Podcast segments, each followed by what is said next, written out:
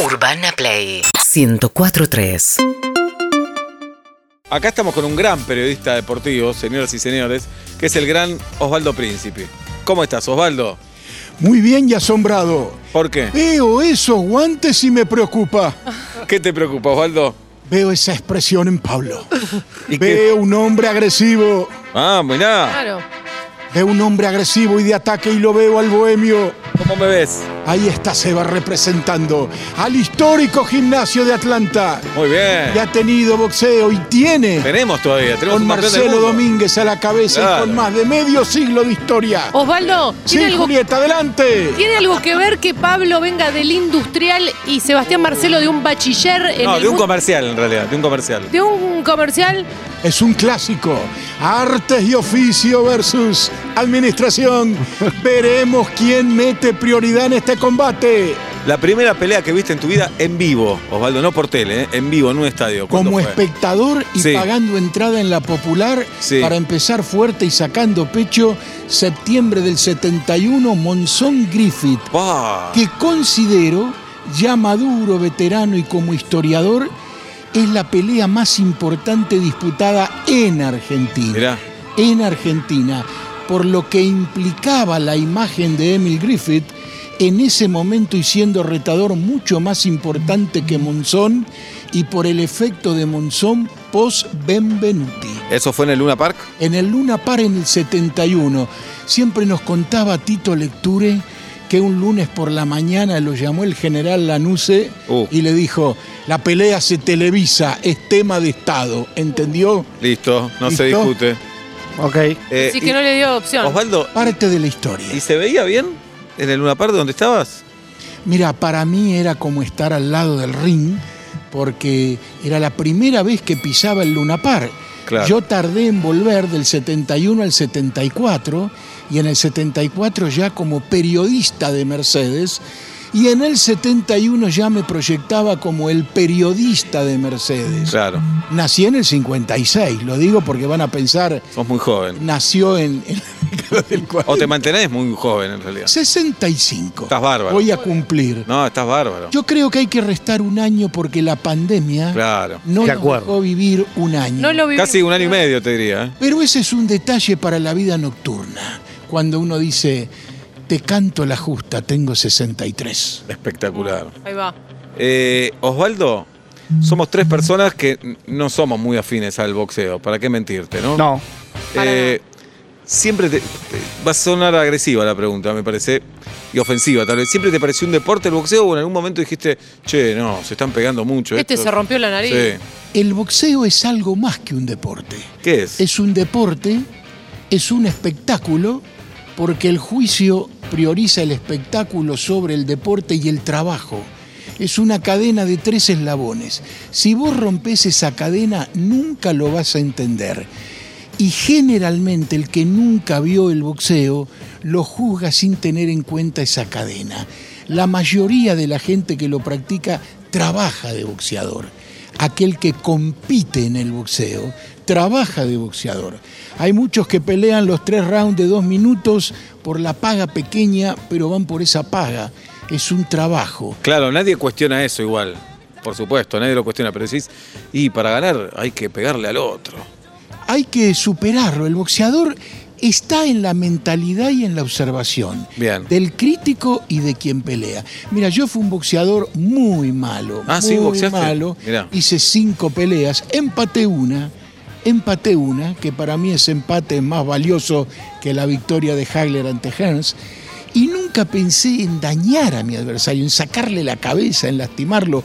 Pensaba en cómo superarlo y dentro de mi estructura miedosa de pelea, en no hacerlo enojar, ignorando a la gente que pagaba la entrada para vernos en esa preliminar y les dabas un espectáculo aburrido. Creo que ni los peleadores más inconscientemente salvajes como Tyson y talentosamente salvajes como Durán nunca pensaron en dañar al adversario. Pensaron siempre, según sus memorias, en terminar lo antes posible y volver a casa sanos y salvos lo antes posible. Bien. Eh, El episodio, perdón, el episodio Oreja.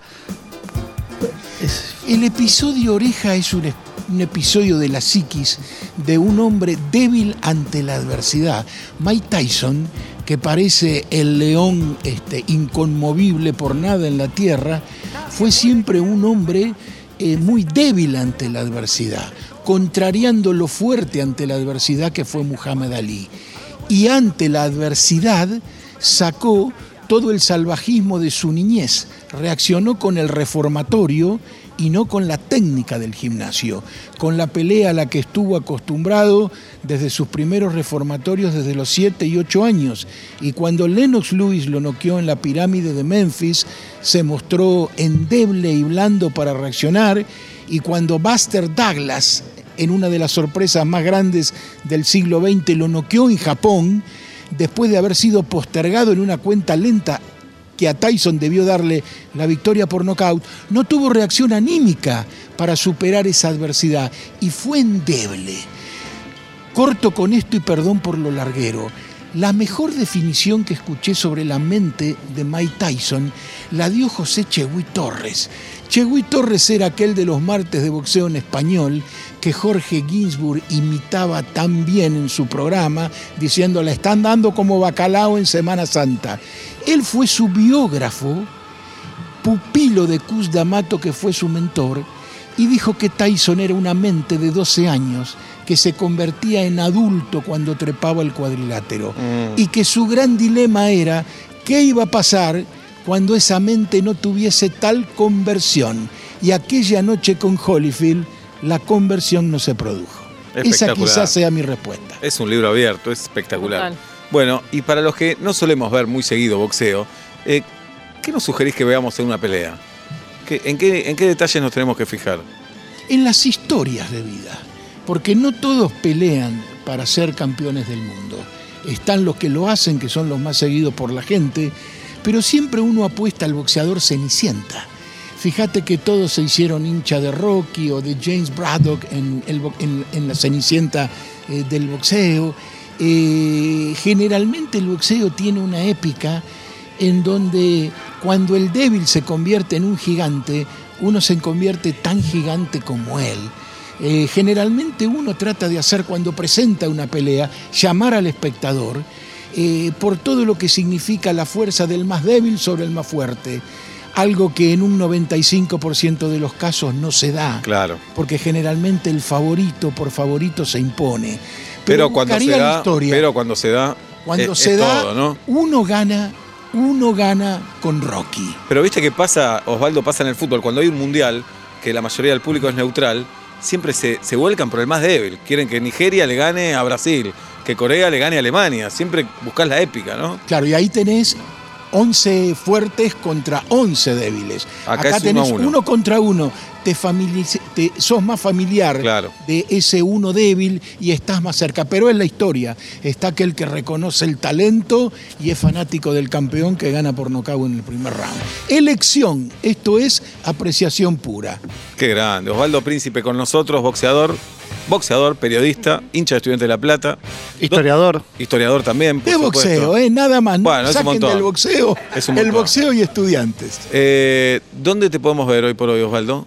En TNT Sports Ajá. Estamos con, con un equipo muy lindo, con, con Diego de la Sala en Palo y Afuera, Grande, Diego. con Ferbal Mayor, Uy, con Fer. Hernán Montenegro. Ajá. Ahora tenemos este, a Tamara Tarrío, la chica del Brasil. Bien. ¿Cómo vendrá mañana la chica del Brasil? No la carguen, ¿eh? No. la carguen. No, no. la carguen.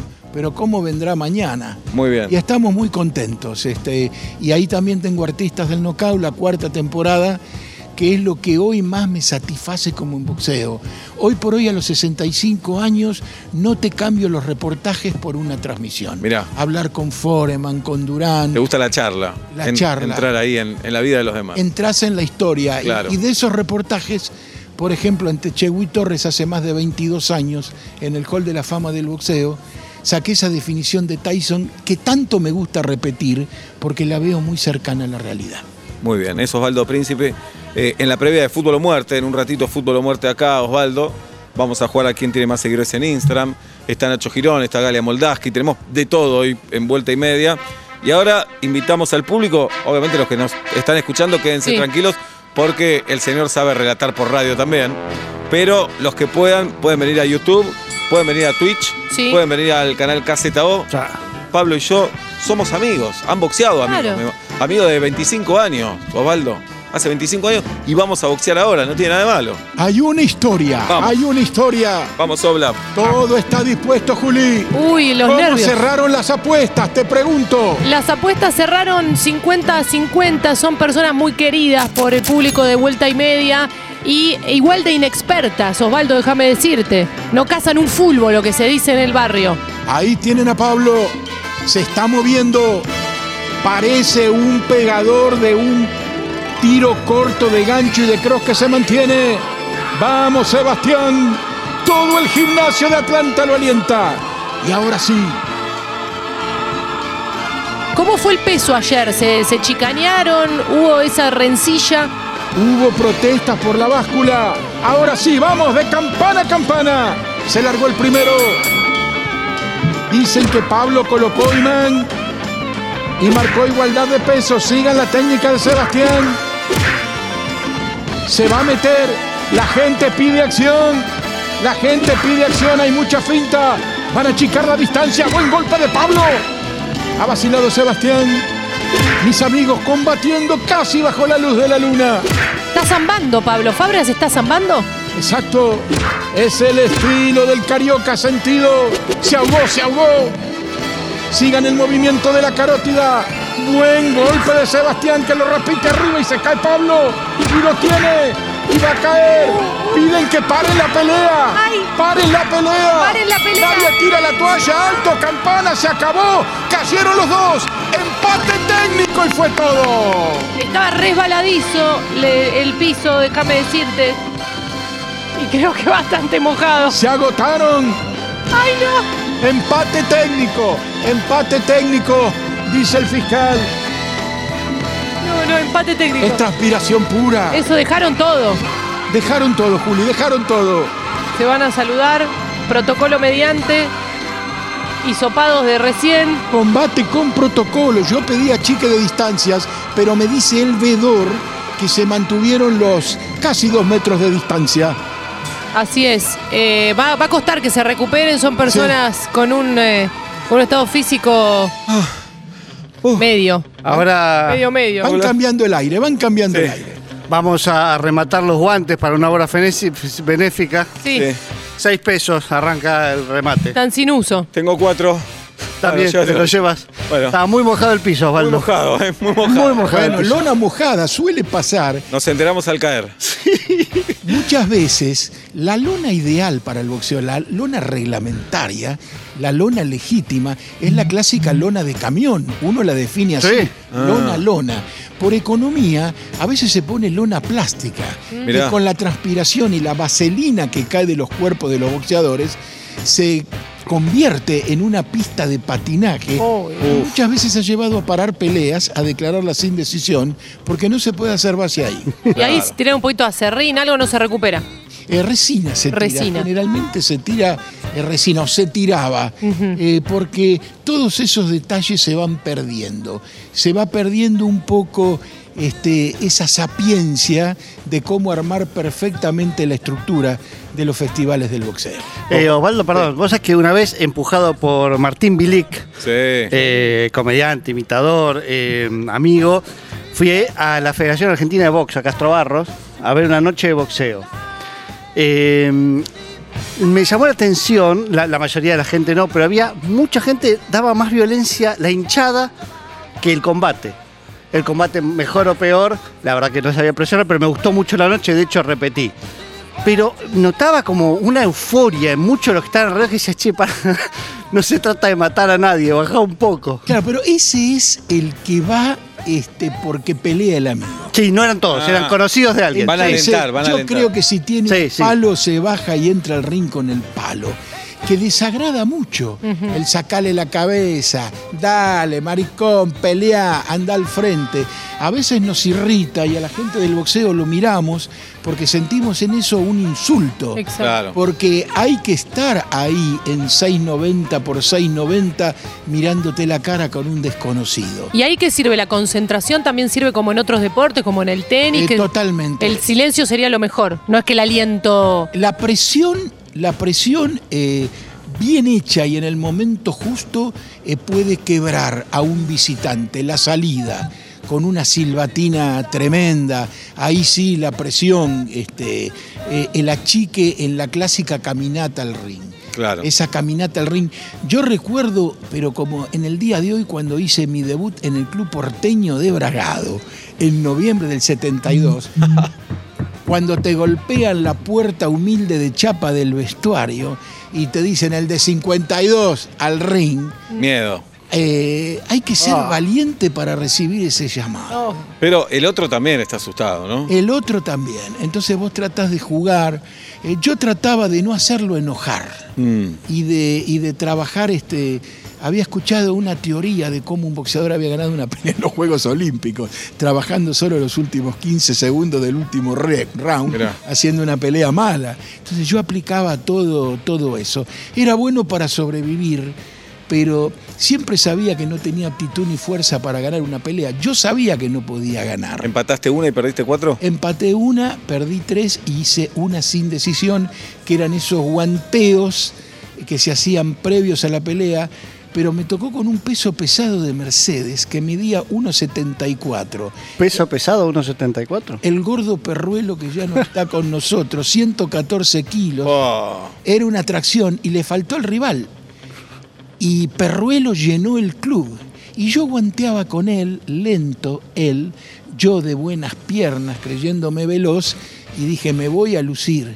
Y a Perruelo le pasó algo parecido a esa conversión de la que hablábamos de Mike Tyson, pero él se creyó que era el bulldog de la calle 3 y sufrí horrores.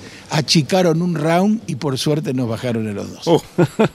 La última, Osvaldo. Rocky, Gatica, de las mejores películas que vi de, de- sobre box. ¿Hay alguna que quieras recomendar? Sí, Wrecking for a Heavyweight, Anthony Quinn, el ocaso de un peso pesado. Ok. Eh, es para mí la mejor. Es qué hace el boxeador después del boxeo. Y cuando va a pedir trabajo, que le dicen, pero usted no escribe a máquina, eh, usted no habla idiomas. Y él le dice a la asistencia social, yo fui número uno del mundo y solo uno es número uno del mundo. Y ahí empieza todo el clásico final del boxeador transformado en catcher haciendo uh, uh, uh, con la pluma de indios. Este, que para todos los del boxeo, cuando pasamos a la lucha o el catch, también es un cimbronazo en nuestra cabeza. Gracias, Osvaldo. Un lujo tenerte. No, a ustedes, gran combate, gran. Vamos, Merece una reiteración el sábado para combatir En un año, y competir Osvaldo. con la mejor pelea. Lo tenemos que recuperar en un año. Ya se viene Fútbol o Muerte a vuelta y media. Ya se viene Nacho Girón, Galia Moldavsky. Se viene quién tiene más seguidores en Instagram. Todo aquí en vuelta y media. El aplauso para Osvaldo Príncipe. Síguenos en Instagram y Twitter. Arroba Urbana Play FM.